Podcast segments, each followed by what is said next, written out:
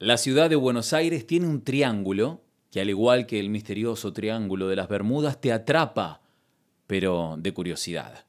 Sus lados están formados por las calles Tinogasta, Zamudio y la avenida San Martín, y se lo conoce como barrio Rawson en agronomía. El silencio está encerrado dentro de la forma geométrica y es solo vencido por el canto de los pájaros y el rumor de las copas de los árboles ondeadas por el viento todo parece lento, como los despreocupados gatos que habitan en cada esquina, toman sol sobre algún porche o caminan por el tejado de esas casas de estilo inglés rematadas por chimeneas de ladrillo a la vista.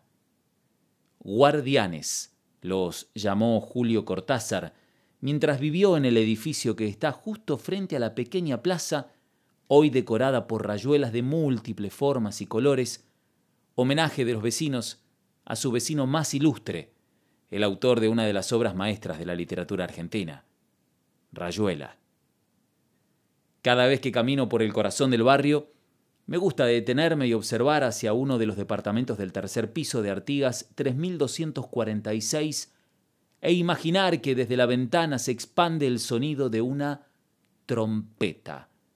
La trompeta que tocaba Julio y que muchos vecinos juraban haber escuchado allá hace tiempo, entre 1934 y 1951, cuando pasó allí parte de su juventud junto a su madre y hermana.